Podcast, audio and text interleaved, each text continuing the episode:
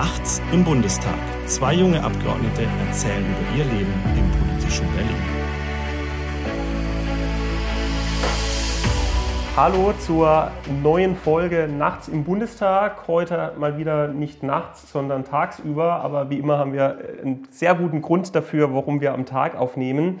Äh, wir haben heute nämlich einen Gast bei uns im Podcast dabei und äh, nicht irgendeinen Gast, sondern jemanden, der ja wahrscheinlich den Deutschen Bundestag, das Parlament, Parlamentarismus, ähm, was ein Parlament äh, ja, macht, nach innen, aber auch nach außen gegenüber der Regierung in der Öffentlichkeit, besser kennt und besser beurteilen kann als ganz, ganz viele andere, weil er relativ lange Chef des Ladens hier sozusagen war, nämlich Präsident des Deutschen Bundestags. Wir freuen uns sehr, dass Professor Dr. Norbert Lammert heute bei uns zu Gast ist. Lieber Herr Lammert, herzlich willkommen und schon mal vielen, vielen Dank, dass Sie sich Zeit nehmen, heute bei Nachts im Bundestag mit dabei zu sein. Ja, gerne, wobei mir das Angebot nachzukommen ja gar nicht gemacht worden ist, äh, sodass ich dieser äh, Hilfskonstruktion äh, mit besonderem Vergnügen folge. Ja. Machen wir dann bei der, bei, bei der zweiten Folge mit Ihnen, machen wir, äh, machen wir den, die, die Aufnahme dann nachts, dann passt es auch zum, zum Titel. Ähm, Herr, Herr Lammert, das, was ich wirklich das Besondere finde, auch bei Ihnen, ist, dass ich auch im, im Freundesbekanntenkreis extrem viele Personen habe, die sie nicht nur erstens kennen, sondern ihre äh, also YouTube-Videos, Zusammenschnitte mit ihnen, quasi glorreiche Stunden im Parlament kennen und leidenschaftlich gerne gesehen haben. Und ich sage das ganz bewusst, weil es Leute sind, die sich mit dem politischen Alltag in Berlin vielleicht normalerweise gar nicht so beschäftigen. Aber das war, ist für viele eine Besonderheit. Da gibt es ja auch diese, auf YouTube gerade, dass man ein Parlament zwar auch mit gewissen Zügeln, aber vor allem auch, ähm, bei, also wenn es auch immer mal wieder mit Humor leiten kann. Um, ähm, das ist die, die Besonderheit, die mir da auch immer wieder äh, aufgefallen ist. Also, ähm, dass da auch ähm, mit der, wie soll man sagen, mit der ähm, mit dem not, notwendigen Humor, also situationsabhängig man ein Parlament so oder so leiten kann, auch ähm, gerne mal bezüglich der eigenen äh, Regierung im Sinne einer CDU-geführten Regierung, dass man da auch mal die Zügel enger äh, ziehen muss. Also da, da kommen wir sicher gleich noch drauf. Ich würde aber jetzt vielleicht mal noch mit einer ähm, mit, mit, einer ganz anderen Frage mal noch, äh, mal noch starten. Und das sind, glaube ich, nicht nur die Zuhörer, sondern auch wir sehr gespannt. Ähm, Herr Lammert, mal ganz banal gefragt, was macht denn ein Bundestagspräsident? Also von außen sieht man, man leitet die Plenarsitzungen, repräsentiert das Parlament, aber das ist ja wahrscheinlich, oder nicht nur wahrscheinlich, sondern das ist ja nur ein Teil äh, des Ganzen. Sie waren ja auch Chef der Bundestagsverwaltung und wahrscheinlich so ein bisschen eine Art Zirkusdirektor der Fraktionen. Der Teil der Aufgaben des Bundestagspräsidenten, der am stärksten öffentlich auffällt, ist mindestens vom Zeitaufwand her einer der geringsten der Stellenbeschreibung. Denn äh, von den Plenarsitzungen des Bundestages in den Sitzungswochen leitet der Parlamentspräsident vielleicht vier oder sechs Stunden selber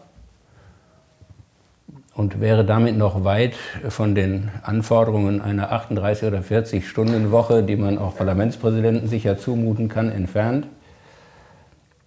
Und im Übrigen in den berüchtigten sitzungsfreien Wochen finden ja gar keine Plenarsitzungen statt sodass er, wenn sich seine Aufgabe darauf reduzieren würde, ganz offenkundig nicht wirklich ausgelastet wäre. Glücklicherweise und unglücklicherweise zugleich ist es aber auch natürlich ganz anders. Ein wichtiges Stichwort haben Sie selber gerade genannt.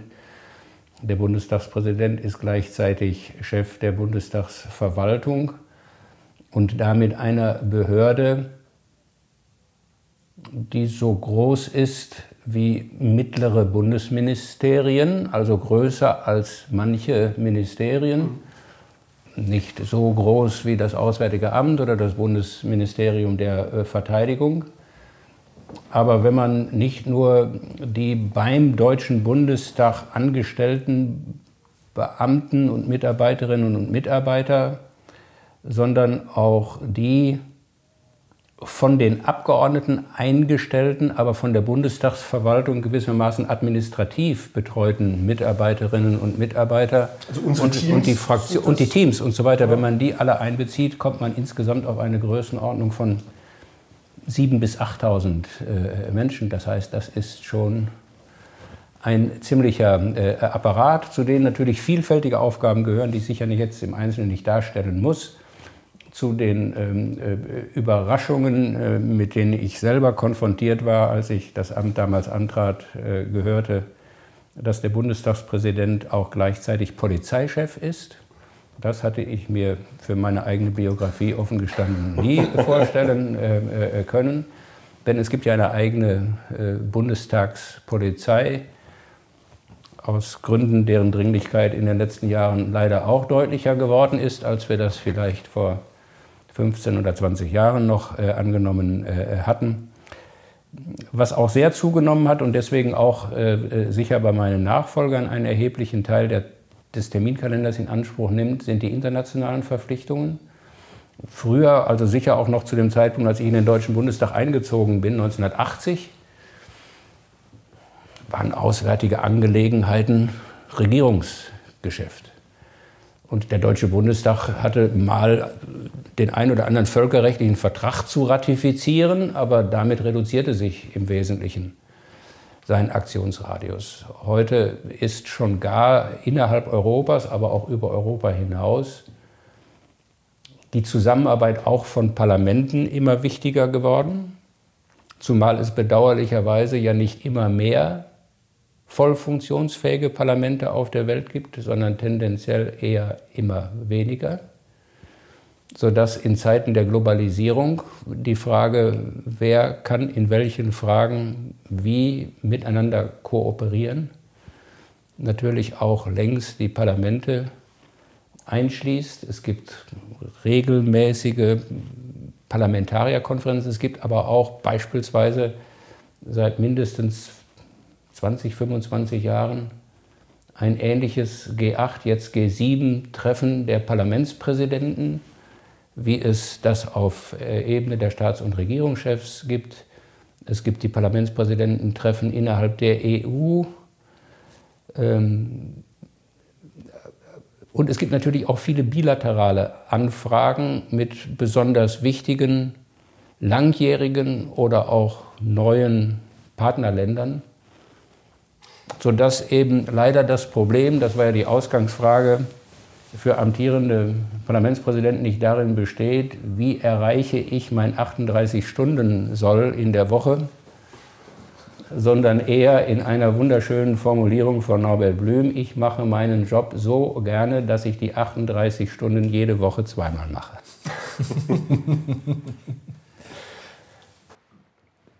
Bei den, ich würde einmal noch kurz zu den, zu den internationalen Treffen, Treffen zurückkommen.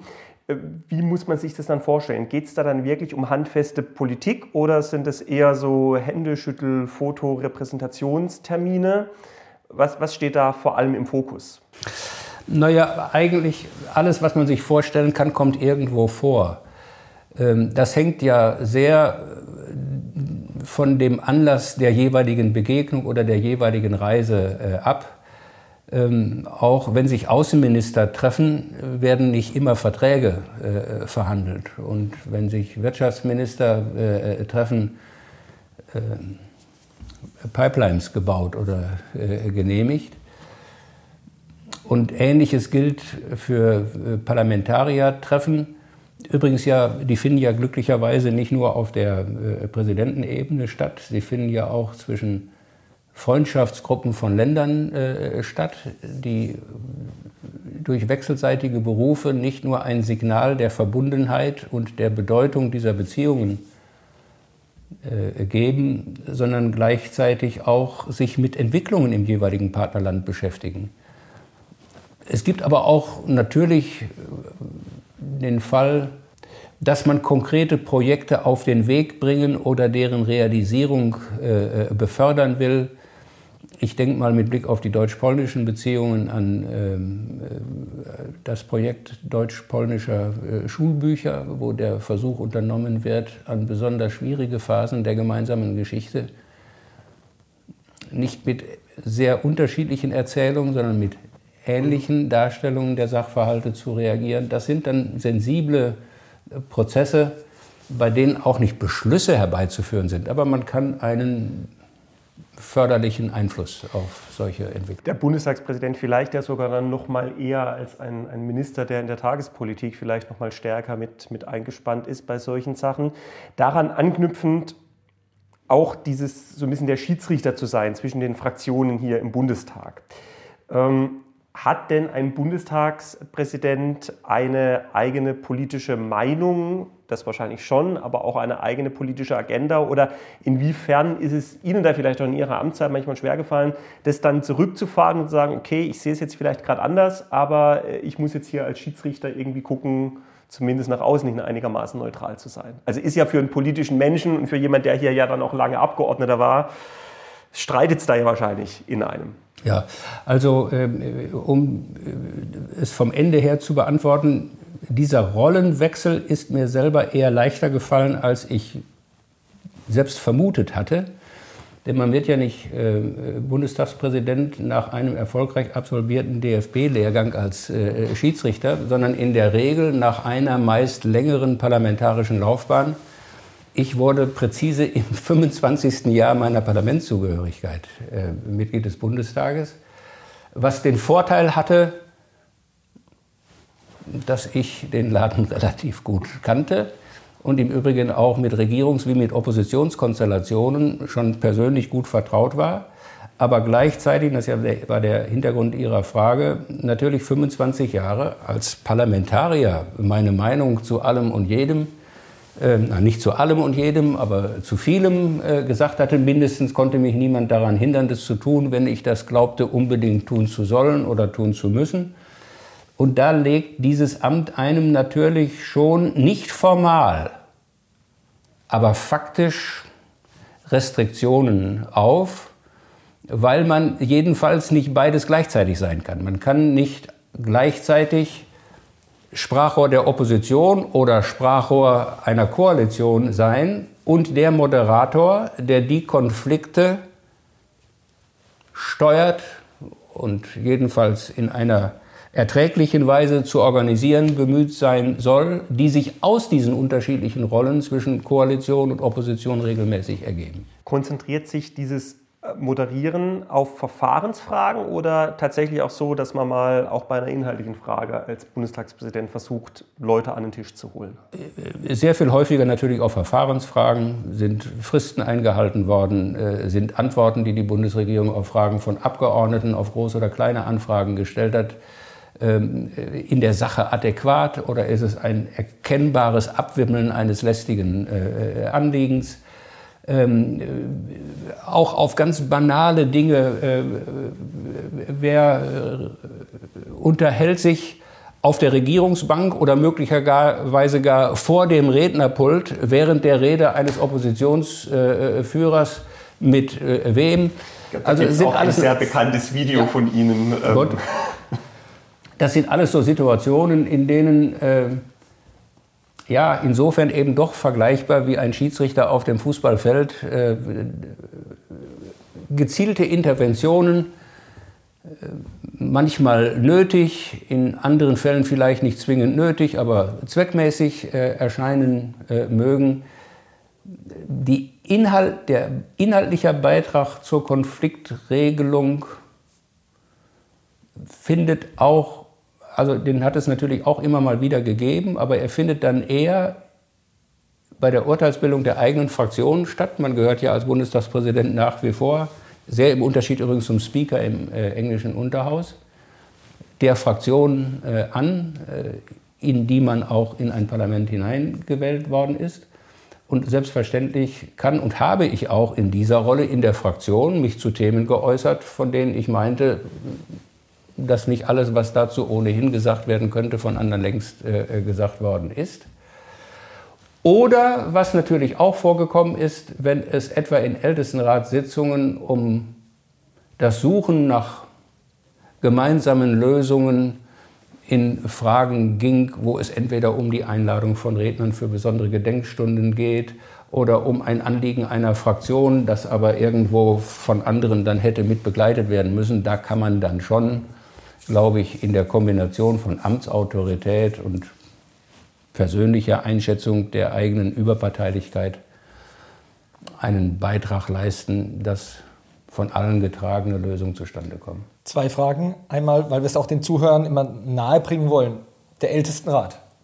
Was, können Sie kurz erklären, was der Ältestenrat ist? Ja, äh, wie oft im Leben äh, ist der Begriff eher irreführend. Der Ältestenrat ist nicht die Versammlung der ältesten Mitglieder des Deutschen Bundestages, sondern er ist gewissermaßen das Steuerungsgremium, in das die Fraktionen die Mitglieder aus ihren eigenen Reihen entsenden, die mit dem in Anführungszeichen Geschäftsbetrieb Deutscher Bundestag besonders vertraut und dafür auch besondere Auf sind und dafür besondere Aufgaben haben. Also er setzt sich aus ähm, gut zwei Dutzend Mitgliedern des Bundestages, ausschließlich Mitgliedern des Bundestages äh, äh zusammen, die wiederum im Stärkeverhältnis der Fraktionen ähm, von den Fraktionen benannt werden das sind äh, in der Regel die parlamentarischen Geschäftsführer, also genau diejenigen, die ja sozusagen das Management äh, der äh, Parlamentsarbeit in ihrem Portfolio haben.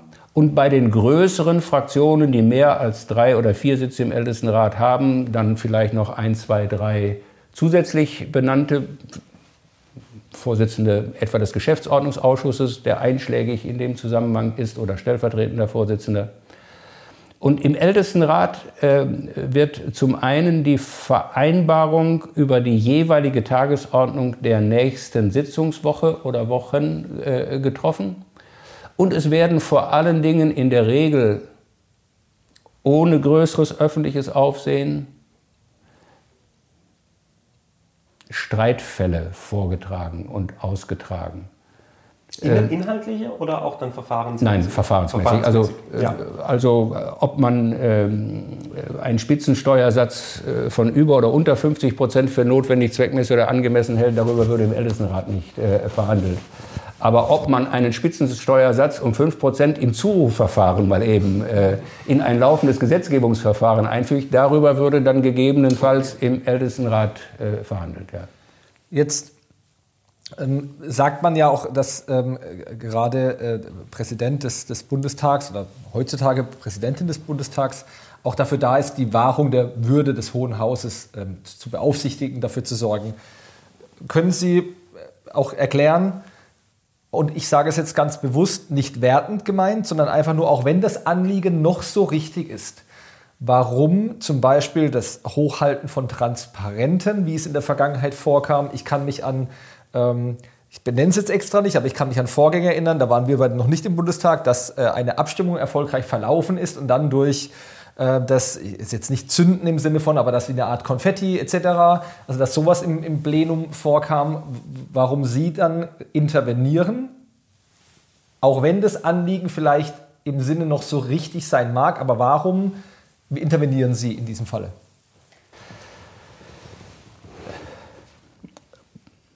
Also für das, was die Würde eines Parlaments ausmacht, gibt es ja keinen Katalog von Ereignissen oder Äußerungen oder Aktivitäten, die damit für vereinbar oder für unvereinbar erklärt werden. Also ist das eine der typischen Ermessensentscheidungen, die sitzungsleitende Präsidenten, also gegebenenfalls natürlich auch Vizepräsidenten, dann in der Sitzungsleitung treffen müssen, indem sie Dinge, die aus ihrer Einschätzung damit unvereinbar sind, zurückweisen, unterbinden oder gegebenenfalls auch sanktionieren. Unangemessene Zwischenrufe zum Beispiel auch. So, das sind dann dies die berühmte Frage Ordnungsrufe und äh, Sanktionsmöglichkeiten, über die es ja auch immer mal wieder naheliegenderweise Streit und an manchen Stellen im Übrigen natürlich im Laufe der Zeit auch Veränderungen in den Regelungen gegeben. Was wären sanktionsmöglich? Also wir wurden beide jetzt noch nie sanktioniert bislang, Gott sei Dank. Ähm, aber was, was, was, würde uns, was würde uns denn drohen, wenn wir uns daneben benehmen würden? Das ist eine gute Frage. Äh, ich habe mit äh, Erfolg ähm, dafür geworben, dass wir außer der damaligen in der Geschäftsordnung des Bundestages festgelegten Sanktion A. Ordnungsruf, B. Ausschluss von der Sitzung. Eine mittlere Sanktion brauchen. Denn Ordnungsruf ist eine folgenlose Intervention des Präsidenten die sich im Übrigen manche Abgeordneten, alle Namen habe ich vergessen, wie einen Orden ans Revers heften, die betteln geradezu um, Ordens, um, um Ordnungsrufe. Weswegen ich im Übrigen, wenn mich meine Erinnerung da nicht im Stich lässt, in meinen zwölf Amtsjahren nicht einen einzigen Ordnungsruf erteilt Ach, habe. Und Ausschluss von der Sitzung ist natürlich eine so scharfe Sanktion, die auch hart an der Grenze sozusagen der Verfassungsmäßigkeit äh, liegt, dass ich, wie gesagt, damals mit äh, Erfolg dafür geworben habe, wir brauchen ein zusätzliches äh, äh, Sanktionsmittel. Und dann hat sich der Deutsche Bundestag nach Beratung, die dann nicht nur, aber insbesondere am Ende wiederum im Ältestenrat stattfinden, ja auf mögliche Geldbußen verständigt, von denen selten, aber inzwischen auch ein paar Mal, wenn ich das recht sehe, Gebrauch gemacht worden ist. Der Fall, den Sie angedeutet haben, war ganz sicher der schwierigste äh, äh in meiner äh, gesamten Amtszeit, weil er damals zur Folge hatte, dass ich nicht nur überhaupt zur Wahrung der Würde des Hauses eine Demonstration mit Plakaten unterbunden habe, sondern eine komplette Fraktion von der Sitzung ausgeschlossen habe. Das hat seit 1949 ein einziges Mal gegeben, nämlich damals, davor nie und danach auch nie wieder.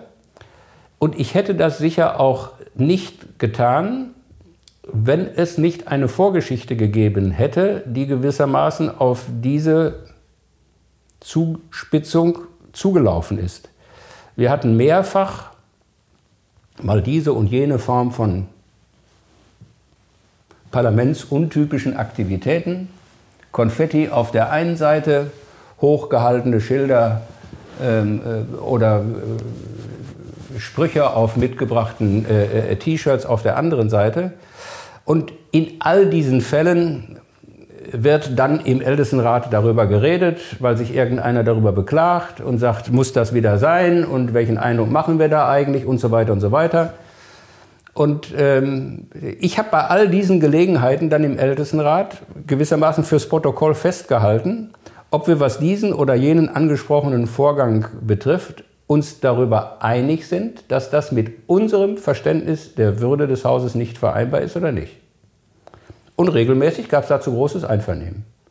Die parlamentarischen Geschäftsführer der betroffenen Fraktion erklärten regelmäßig, sie verstünden das auch nicht, sie seien vollständig verblüfft, fänden das auch völlig unangemessen dann habe ich gesagt, mal unabhängig von der Frage, die ganz offenkundig hier in der Runde unterschiedlich eingeschätzt wird, wie glaubwürdig diese Einlassung ist, in der Sache sind wir uns offenkundig einig, es ist mit der Würde des Hauses nicht vereinbar. So.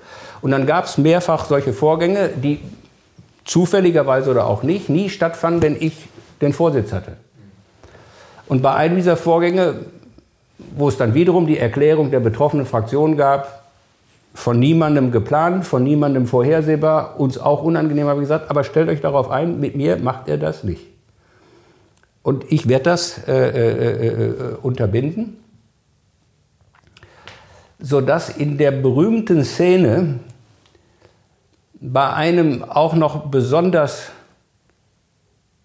nachvollziehbaren Anlass, weil es nämlich eine Debatte war, wo es um die Opfer eines Fehleinsatzes der Bundeswehr in Afghanistan ähm, bei der äh, natürlich auch illegalen Abzapfung eines Tanklastzuges äh, äh, ging. Die äh, Fraktion der Linken komplett mit Namensschildern der Opfer aufmarschierte. Mindestens ich war auf diese Aktion natürlich nicht vorbereitet sodass ich jetzt in der Situation entscheiden musste, wie gehe ich damit um? Reicht das Verständnis für das Anliegen, um den offensichtlich und auch nach gemeinsamer Wahrnehmung Bruch mit der Würde des Hauses zu akzeptieren? Oder muss umgekehrt jetzt durchgesetzt werden, worüber wir uns alle im Haus einig sind, dass der Plenarsaal kein Demonstrationsplatz ist, sondern ein Redeplatz. So, und äh, das war ganz sicher die Situation in meiner Amtszeit, wo die Autorität am stärksten herausgefordert war. Denn was hätte ich gemacht, wenn die nicht gegangen wären? Ich habe die dann aufgefordert, die äh, Plakate runterzunehmen, habe sie darauf aufmerksam gemacht, welche Folgen es hat, wenn sie das nicht tun. Dann haben sie die Plakate nicht runtergenommen und ich habe sie rausgeschmissen. Was, was hätte ich gemacht, wenn die nicht gegangen wären? Was hätten Sie gemacht? Ich weiß es nicht. Glücklicherweise äh, gibt es ja in einer solchen nicht absehbaren Situation dann nicht Szenarien A, B und äh, C. Ähm, ich bin nur ziemlich sicher, dass es die lautlos reibungslose Akzeptanz dieser Sanktionen nicht gegeben hätte, wenn es nicht diese seit Monaten aufgebaute Vorgeschichte gegeben hätte und ich notfalls, wenn es denn hätte notwendig werden sollen, auch den Nachweis hätte führen können, dass mein Verständnis des, der Würde des Hauses nicht das eines hoffnungslos aus der Zeit gefallenen, äh, äh älter gewordenen ähm, äh, Parlamentspräsidenten ist, sondern von allen Fraktionen des Hauses ausdrücklich so bestätigt wurde. Also es war, also ich kenne ja nur die, also das ähm, hab's im, natürlich dann im, im Fernsehen, kenne es von den Bildern, Bildern Videozusammenschnitten. Aber das war, ähm, es, es, bleibt einfach in Erinnerung, weil man das, auch wenn man Politik interessiert ist, das natürlich ähm, so, ähm, so nicht, nicht kannte. Wenn wir jetzt schon im, im Plenarsaal sind, äh, ich war, äh, ich äh, war selbst Schriftführer, jetzt bis äh, das Arbeit im Untersuchungsausschuss im ersten ist sehr viel geworden, deswegen ähm, ich, ähm, hat die Landesgruppe äh, jemand anderen dafür nominiert, aber es ist schon, ich kann sagen, auch, also es ist auch als Schriftführer schon eine Besonderheit, wenn man vorne sitzt und die Sitzung ganz anders, man verfolgt die Sitzung anders. Äh, ne, denken Sie, äh, äh, Sie sitzen vorne als Präsident des Bundes, äh, Bundestags. Bewerten Sie auch im, Ko also schaltet man auch mal ab oder bewerten oder wie ist es? Ähm, also einfach bewerten Sie auch die, die Reden, die vorne gehalten werden, für sich oder beschäftigen Sie sich eher so mit dem, was im Raum passiert oder einfach, dass, man, dass es nachvollziehbar ist? Also abschalten im Sinne von, dass Sie mehr mit den Prozessen um Sie rum beschäftigt sind als das Geschehen zum Beispiel. Gut, also äh, die Reden muss ich ja nicht bewerten. Weder äh, sozusagen für mich und schon gar nicht für die Öffentlichkeit. Das machen andere und das machen die ja im Übrigen aufeinanderfolgenden Redner mit hinreichender Leidenschaft äh, wechselseitig. ähm, mir gefällt sehr Ihr Hinweis auf die eigenen Erfahrungen als Schriftführer weil es äh, am Beginn einer Legislaturperiode manchmal nicht ganz leicht ist, überhaupt die notwendige Anzahl von Schriftführerinnen und Schriftführern durch freiwillige Meldung zu bekommen. Ich habe mich sogar freiwillig gemeldet. Äh, das spricht äh, äh Fleischsternchen abholen. Äh, für ihr Verantwortungsbewusstsein und für ihren Instinkt, was die äh, Aufschlüsse einer solchen Funktion betrifft. Nein, ich habe dann häufig vor allen Dingen neuen, jungen Kollegen gesagt, dass das eine Erfahrung ist, die man ohne dieses Amt gar nicht machen kann. Nämlich, dass sich ein und dieselbe Plenarsitzung von oben ganz anders ansieht und anfühlt als von unten. Und dann denken viele, also außer der erkennbar anderen äh, Betrachtungsrichtung äh, kann das ja nun kein wirklich fundamentaler Unterschied sein, aber der Unterschied ist eben doch beachtlich weil allein der Umstand, ob man in einer Gruppe sitzt, die schon gar bei etwas emotionaleren Debatten dann auch sozusagen gruppendynamisch auf Argumente äh, reagiert, unterstützend oder ablehnend, oder ob man es als teilnehmender Beobachter doch eher von der Peripherie verfolgt, einen erheblichen Unterschied ausmacht. Und die Perspektive des Zuhörers oder Zuschauers am Fernsehgerät ist natürlich eher die des Schriftführers als die des Fraktionsmitglieds in der Opposition und in der Koalition, sodass insofern wiederum für die Frage, an welcher Stelle greift man ein, was lässt man laufen, diese Vogelperspektive vom Präsidium, die für den Zuschauer, glaube ich, typischere ist als die aus den Fraktionsbänken. Und umgekehrt hat man damit die naheliegendste Erklärung dafür, warum Fraktionen und einzelne Abgeordnete manchmal völlig konsterniert äh, für Zwischenbemerkungen oder Interventionen des Präsidenten sind, die sie natürlich völlig in Ordnung, notwendig und wohltemperiert gefunden haben und fassungslos sind, dass andere das glaubten, nun korrigieren zu müssen. Dass dann doch einen Ordnungsruf gibt. Ich würde auch ein bisschen mit Blick, mit Blick auf die Uhr ähm, einmal noch gern aus dem Plenarsaal wieder rausgehen und äh, noch auf einen äh, ja, weiteren, vielleicht jetzt in unserem Gespräch, den letzten Aspekt der Rolle des Parlamentspräsidenten eingehen, der vor allem, auch jetzt aus unserer Erfahrung hier als Neulinge noch gesprochen, der vor allem aus Sicht der Opposition, glaube ich, ein ganz zentraler ist, nämlich der Anwalt, die Stimme, ähm, manchmal vielleicht auch die Nervensäge des Parlaments gegenüber der Regierung zu sein. Und äh, auch wenn man gerade ein bisschen mit älteren Fraktionskollegen, die schon länger dabei sind, bei uns spricht, dann hört man relativ oft den Satz, ha, so wie mit der Opposition umgegangen wird, das hätte es mit dem Lammert nicht gegeben. Ähm, der hat uns da auch selber immer genervt, weil er im Zweifel sich für die Opposition stark gemacht hat gegenüber der, der eigenen Regierung. Ähm, ich habe manchmal den Eindruck, das Parlament ist zu wenig selbstbewusst der Regierung gegenüber. Ähm, das, ja, das wäre sozusagen die eine Frage, wie Sie auch aus Ihrer Tätigkeit als Präsident heraus das Verhältnis Parlament-Regierung, Selbstverständnis Parlament ähm, vielleicht auch ein bisschen in der zeitlichen Entwicklung gesehen haben. Und als zweite Frage, inwiefern ist Ihnen denn, wenn Sie sich dann auch mal für Oppositionsrechte stark gemacht haben, der Gegenwind aus dem eigenen Laden eigentlich entgegengekommen? Ja, gut, also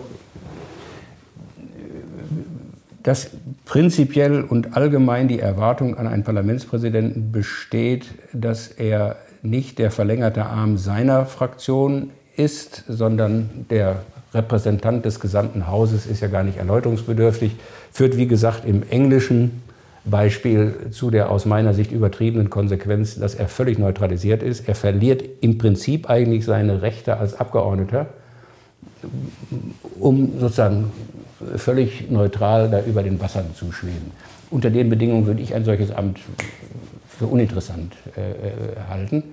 Glücklicherweise äh, ist das bei uns anders. Aber das Rollenverständnis ist natürlich auch erkennbar durch, den jeweil, durch die jeweilige Person geprägt und die Konstellationen, unter, die es, unter denen es stattfindet. Zumal bei uns ja der Parlamentspräsident nicht zwangsläufig von der äh, aus den Reihen der Regierungskoalition kommen muss, sondern wir haben die auch ungeschriebene, aber unangefochtene Regel, dass die stärkste Fraktion ein Nominierungsrecht hat und dass es zu diesem Nominierungsanspruch dann keine alternativen Vorschläge gibt, aber es wird dann gewählt und dann sieht man ja auch mit unterschiedlichen Mehrheiten, wie breit die äh, Akzeptanz ist. Mein Rollenverständnis ist immer gewesen, erstens, dass das Parlament nicht gewissermaßen ein Filialbetrieb der Regierung ist, sondern ein eigenes Verfassungsorgan und dass es deswegen mit gleichem Recht und auch mit gleichem Selbstbewusstsein handeln muss, wie Regierung und Verfassungsgerichte und äh, andere Institutionen auch. Und dass innerhalb des Parlaments die Aufgabe des Parlamentspräsidenten darin bestehen muss, sicherzustellen, dass die Minderheit zu ihrem Recht kommt dass die Mehrheit sich durchsetzt. Darum muss er sich eigentlich gar nicht kümmern. Das ist durch die Verfahrensregeln sichergestellt. Aber die Neigung von Mehrheiten zum Übermut ist auch sozusagen systemimmanent und lässt sich im Übrigen bei unterschiedlichsten Mehrheiten jeweils glänzend belegen.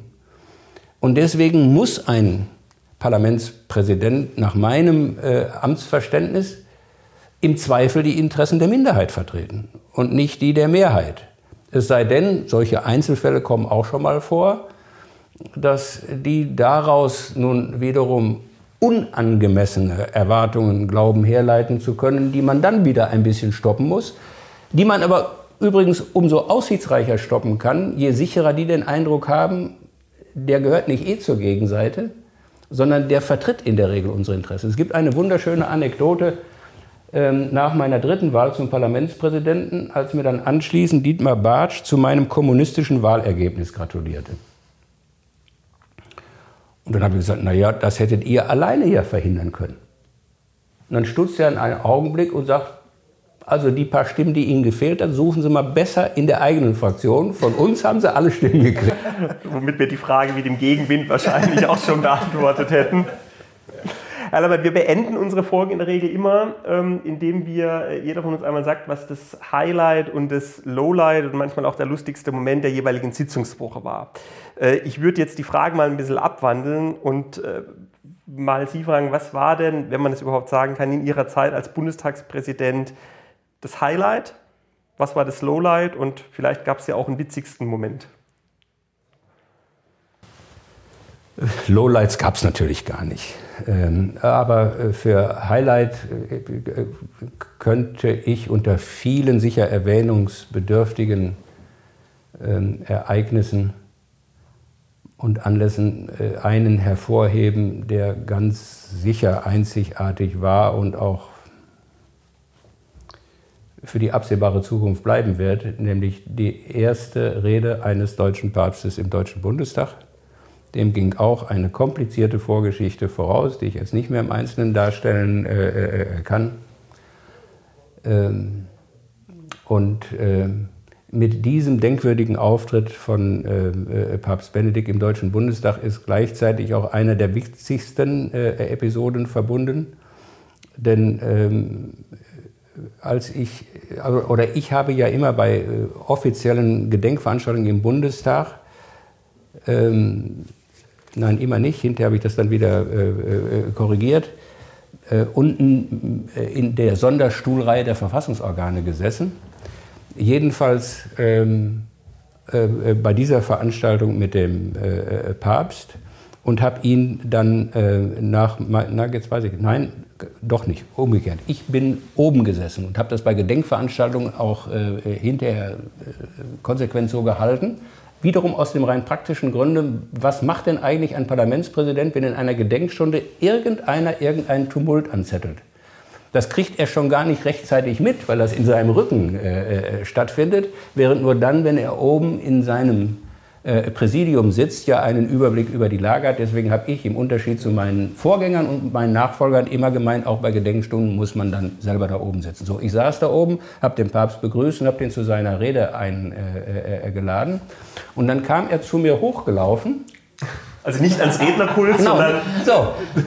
Und dann habe ich ihn natürlich äh, mit äh, freundlichen Gesten gewissermaßen ans Rednerpult äh, äh runtergeleitet, was schon eine gewisse Heiterkeit äh, erzeugte. Und habe dann unglücklicherweise ihm auf seinem Weg bei diesen kleinen Treppenstufen auch noch auf die Sutane getreten, sodass er gar nicht weiterlaufen konnte. Was wiederum nun manche ganz sicher nicht für einen Zufall, sondern für einen geplanten Teil der äh, Inszenierung äh, äh, gehalten haben, im Unterschied zu Benedikt, der das, äh, wenn er soweit es überhaupt äh, mitgekriegt hat, außer der eingeschränkten Mobilität, ganz sicher nicht für einen unfreundlichen Akt gehalten hat. Herr Lamm, wir bedanken uns vielmal. Also ich hätte jetzt noch äh, wirklich zahlreiche Fragen gehabt und würde mir eigentlich wünschen, dass wir mindestens noch eine Stunde hätten, mit Blick auf die Zeit, weil wir wissen, dass Sie auch weiter müssen. Ähm, beenden wir die Folge an der Stelle, sagen herzlichen Dank. Mir hat große Freude bereitet. Hochinteressant. Und ähm. vielleicht dürfen wir Sie an anderer Stelle nochmal einladen. Ja, die Nachtsitzung hatten wir ja schon. Die Nachtsitzung, die, die kommt dann noch. Ja. Und genau, die kündigen wir auch rechtzeitig an. Und wir wünschen Ihnen noch einen schönen Tag und sagen uns dann Zuhörern, nächste Woche geht es weiter. Wir haben eine Doppelsitzungswoche. Genau. Und äh, schauen wir nächste Woche, nehmen wir dann, glaube ich, äh, auch wieder regulär abends auf. Oder gucken, dass wir auch in diese und die nächste Sitzungswoche den Selbst, das Selbstbewusstsein des Parlaments etwas mitnehmen, zu dem uns Norbert Lammert eben aufgerufen hat. Ganz herzlichen Dank. Ja, gerne.